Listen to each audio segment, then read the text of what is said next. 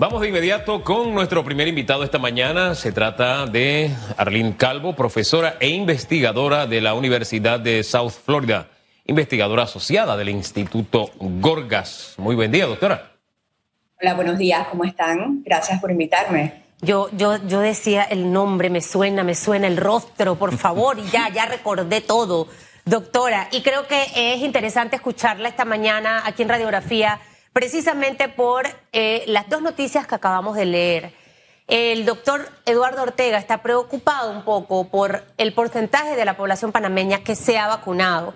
Un 71% en el eh, circuito 88 y en el 86 tuvimos arriba del 85%, que eso es favorable. Pero tenemos un 25% de la población que no está vacunada. En paralelo, estamos viendo un aumento de casos de COVID en Panamá en los últimos días. Y también paralelamente en el mundo vemos cómo Francia regresa a medidas de confinamiento, al igual que Chile, precisamente por ese tercer y cuarto rebrote. Eh, ¿Qué debemos hacer en Panamá en realidad? Nadie quiere volver a estar encerrado porque definitivamente no tenemos los subsidios económicos que hay en estos países. ¿Cuál es la receta para que esto no ocurra y si en realidad estamos en ese margen de que podamos tener un rebrote que nos mande nuevamente a estar encerrados? Bueno, ahí son varios puntos, ¿no? Uno es el tema de la vacunación, que eh, sabemos que puede ser una de las herramientas más importantes para controlar la pandemia. No es la única, pero sí es una de las más poderosas y eh, comparto la preocupación del doctor Ortega en cuanto a que tantas personas no hayan ido a vacunarse. Ahora, yo creo que hay que determinar las razones por las cuales no fueron a vacunarse. No quiero pensar que es porque no lo hicieron a propósito, deben haber otros puntos, otras razones, y eh, eso nos tocaría verlo para eh, ver cómo se puede subsanar y lograr que las personas se vacunen. En Panamá tenemos una trayectoria, una cultura de vacunación, nos gustan las vacunas, esto es algo de siempre, desde la historia de la construcción del Canal de Panamá, y no creo que en estos momentos las personas estén tratando de no vacunarse, debe haber ciertas razones muy específicas eh, para no vacunarse y eso nos tocaría determinarlo para poder resolver esos problemas.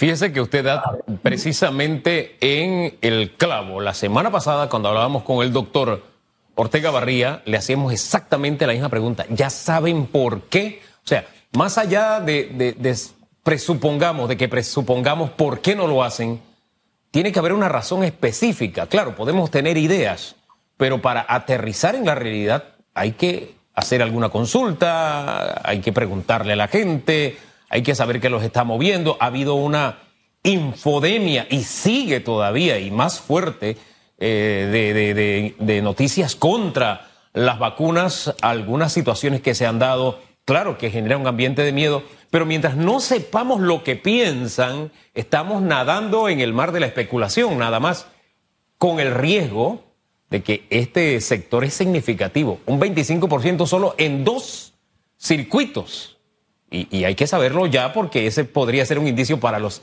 subsiguientes circuitos. ¿No lo ve usted así? Sí, por supuesto. En salud pública, una de las mejores maneras de trabajar todos estos temas de control de enfermedades es trabajando directamente con las comunidades. Debe ser un enfoque a nivel poblacional y entender el por qué las personas se comportan de una manera o de otra manera. No podemos asumir y tampoco debemos imponer. Entonces, eh, yo concuerdo que debemos ir a estas comunidades, preguntar qué es lo que ocurre, por qué no pudieron ir a vacunarse. Pueden ser temas de transporte, de eh, comunicación, de tecnología, y entonces esas son cosas que yo creo que podemos subsanar fácilmente. Eh, hay muchos grupos también de la sociedad civil, de la empresa privada que quieren apoyar, que ellos pudiesen apoyar con estos problemas que tal vez se pueden solucionar fácilmente. Ahora, doctora, el por qué tenemos más casos en los últimos días. Em, ¿Qué representa tener un día 700 y tantos casos nuevos de contagio? E, e, en esta coyuntura en la que nos encontramos, donde ya obviamente eh, los negocios han abierto, ya los fines de semana la gente puede salir. Y si esto puede representar ver nuevos casos más, es decir, Dios quiera que no, podremos llegar nuevamente a mil casos por día, sabiendo, el viernes creo que fueron 750 y tanto. Eh, sí, disculpa, esos números son atípicos. Ahorita lo que estamos viendo es eh, una positividad muy baja, de un 5%, que de hecho es la más baja que se ha visto desde el inicio de la pandemia. Y en promedio, la semana pasada tuvimos 432 casos diarios. A mí me, no, no lo sé con certeza, pero me parece que tal vez fue que fueron unos números que no, unos casos que no se habían reportado anteriormente, algo así. No estamos viendo eh, un incremento del todo, pero puede ocurrir. Ustedes ya citaron el caso de Francia, de Chile. En Chile específicamente iban muy bien con la vacunación y a todos nos sorprendió que hubo un repunte tan drástico. Entonces, eh, a pesar de que eh, no es uno de los números más elevados que se han visto en Chile, porque no lo es, eh, sí hay que estar alertas y no podemos bajar la guardia. ¿Qué pasa? Recuerden cómo se transmite el virus. Eh, la última vez que estuve aquí con ustedes hablábamos de eso. La primera eh, manera de transmisión del virus es en el aire y también tocándonos con las manos la cara, la nariz, la boca. Entonces, las dos maneras principales de prevenir la transmisión es usando nuestras mascarillas siempre y eh, lavándonos las manos. Entonces, también es preferible estar en espacios abiertos, al aire libre. Entonces, debemos mantener esos puntos de prevención. Aunque nos estemos vacunando, debemos prevenir eh, esa transmisión. Por ahora estamos bien, pero debemos estar alertas. Eh, hay provincias donde sí se ha visto un incremento, em, que es en Chiriquí, en Veraguas y en Bocas del Toro. En esas tres provincias sí se ha visto un incremento. Y también por eso es importante que no podemos ver al país como uno solo. Debemos dividir los segmentos, eh, las provincias, las eh, comunidades. hay aspectos culturales de comportamiento también que debemos tomar en cuenta eh, y no lo podemos ver como uno solo.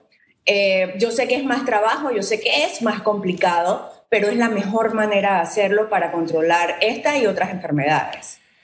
Cifras atípicas y lo que viene es algo típico, que es la celebración de una fiesta religiosa que implica mucha movilización.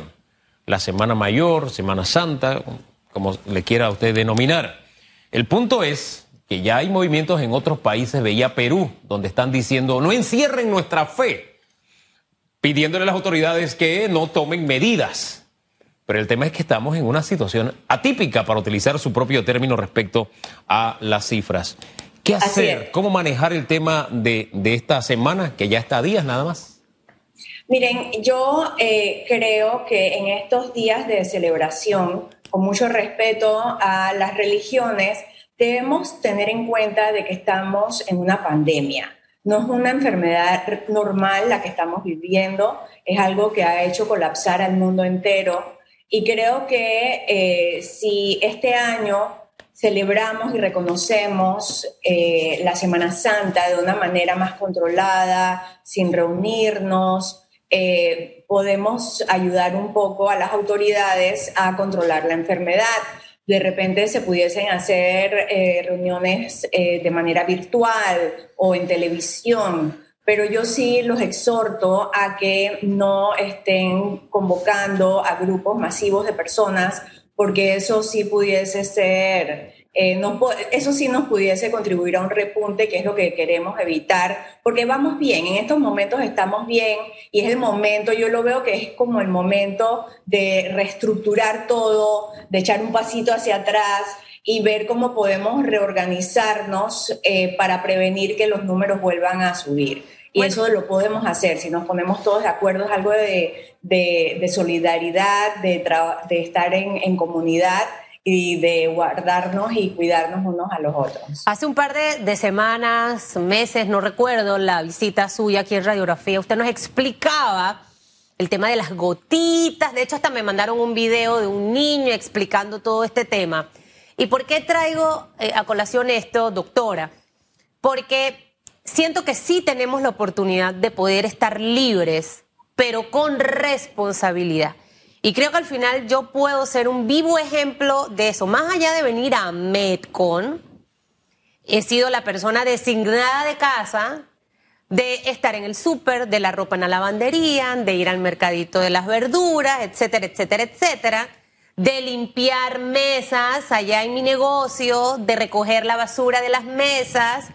O sea, cosas que la gente dice, te vas a enfermar, eh, se te va a pegar el COVID. y creo que la muestra está en que siempre y cuando Primero, si tú vas a un lugar, que las mesas estén desinfectadas por el tema de las salivas que van a caer al momento de quitarte la máscara y comer. Usted no se siente en una mesa que está sucia. Espera un momentito a que se la limpien y el dueño del lugar limpiarla. Mucha gente se está encontrando con amistades, eh, con familiares, porque ya la abuelita o este se vacunó. Y lo que hacen es quitarse la máscara, sentarse en una mesa y conversar y estar muy cerca. Entonces, todas estas cosas y más, porque es la, la manera de contagiarnos. Más allá de estar en la calle, hay gente que ha estado en Metrobús, doctora, y no se ha enfermado durante toda esta pandemia. Entonces creo que ahí es donde debemos hacer énfasis, porque sería contradictorio también el decir quédese en su casa si no tiene que salir. Esa, esa frase para mí ha sido como un poco controversial, porque creo que si somos responsables y salimos responsablemente, podemos hacerlo, porque al final los negocios también necesitan que los clientes lleguen para que la economía se pueda dinamizar. Y hemos visto ejemplos en otros países donde ha funcionado. ¿Cuál sería ese secreto clave para que Panamá sea la excepción porque lo podemos hacer? de no tener ese tercer rebrote, cuarto rebrote y que nuestra economía no se vuelva a cerrar y que estemos libres como estamos ahora en este momento. Sí, yo, yo sí creo que nosotros podemos seguir viviendo nuestras vidas relativamente normal. Eh, simplemente es algo de usar mascarillas, mantener un poquito la distancia, lavarnos las manos. Y a mí sí me gusta mucho el concepto de estar en espacios abiertos, al aire libre, donde hay buena ventilación. Si van a ir a un restaurante, por ejemplo, a verse con sus familiares o sus amigos, bueno, que sea un lugar que tenga una terraza, donde ventile el aire. Esas son maneras de prevenir. Eh, hablabas lo de las mesas. Yo a veces ando con una botellita de alcohol en mi cartera y yo rocío del alcohol en superficies que no me suenan como que puedan estar tan limpias. Eh, y bueno, de esa manera lo hago eh, en lugares cerrados donde es inevitable eh, el hecho de que no hay buena ventilación, como en el transporte público que tú acabas de mencionar, siempre usar la mascarilla y si, si es posible usar su careta, pero la mascarilla nunca debe faltar. Eh, mencionabas el tema de las personas que ya han estado vacunadas.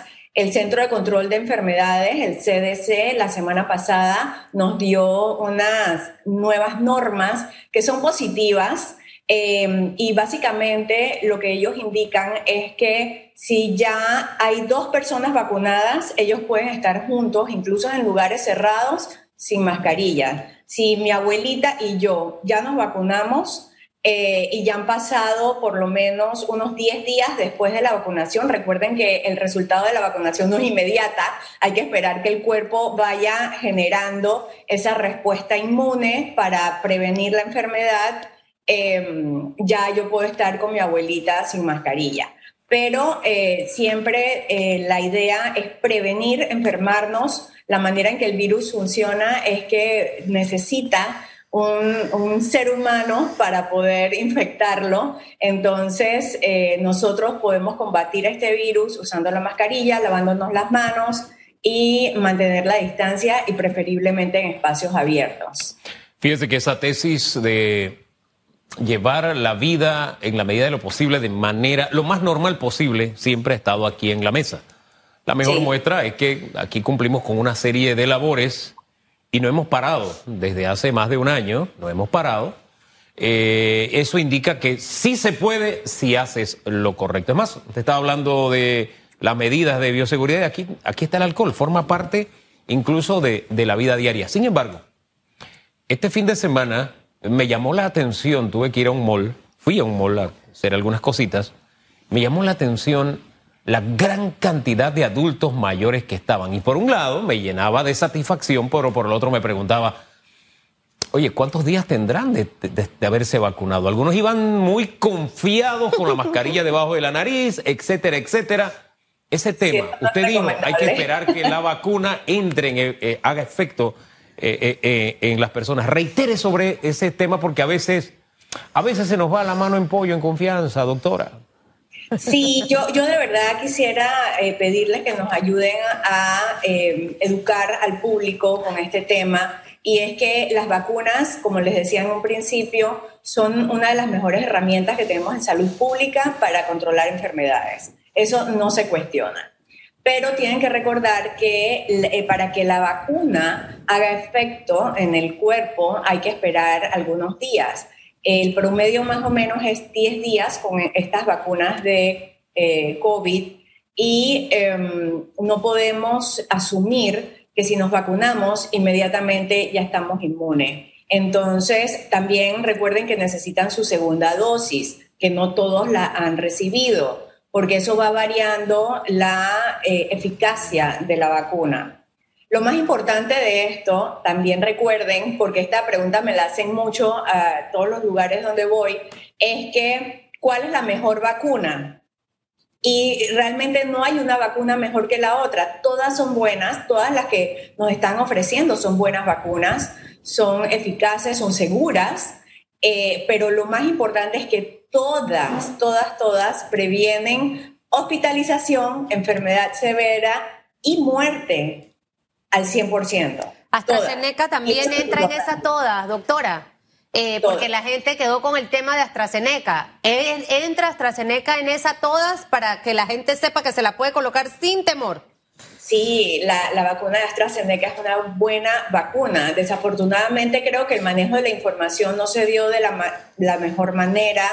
Eh, la pausa que se dio en algunos países europeos, eso es algo que ocurre eh, frecuentemente eh, para determinar, estudiar un poquito eh, si en efecto algún caso de alguna enfermedad está relacionado a la vacunación, pero en este caso se determinó de que no lo estaba y por eso se ha continuado vacunando. Recuerden, también debemos dar ese tipo de noticias de vuelta, ¿no? Que, que la vacuna continúa, se usa, es segura, es eficaz y al igual que las otras vacunas va a prevenir eh, hospitalización y muerte. Bueno, eso lo reiteramos aquí constantemente. ¿Cuál es el nivel de, de, seguridad que proporciona una primera dosis de vacuna para que la gente sepa? O sea, ¿estoy resguardado o protegido en qué porcentaje hasta que reciba la segunda dosis? Mira que justo ayer estábamos revisando esos números eh, y no, no hay un, depende del de, momento en que se tome la muestra entre la primera y la segunda dosis, pero es un rango entre un 85 a un 93% más o menos. Entonces sí es una cobertura bastante elevada, pero va a estar mucho más elevada al recibir la segunda dosis, que es lo que queremos lograr. Eh, en Panamá se han estado vacunando en promedio unas 10.000 personas al día, que es bastante. Eh, de ser posible, no sé si lo es, francamente, porque dependemos de cuando nos lleguen las dosis de vacunas, pero eh, si se puede incrementar sería fabuloso porque así podemos salir lo más pronto de esto. Bueno, 85 a 90%. Usted sabe, Hugo y doctora, que yo siento que, y, y se lo digo porque he estado en la calle todo este año, hay muchos abuelitos que se le va la onda y se les baja la mascarilla no es que se sienten confiados, de verdad, se los digo porque están hablando y yo les digo, súbase la mascarilla y se la suben. O sea, ¿sabe? Eh, eh, eh, a algunos les incomoda también y entonces cuando se sienten cómodos se van. Entonces lo que hay que hacer es importante, los hijos, los abuelos, es estar recordándole eso, que se suba, hay que tener la ñata, como digo yo, tapadita. Tapadita para es que... Es importante, tapar la nariz. La nariz tiene que estar tapada. Gracias, doctora. Bueno, ahí Gracias a ustedes.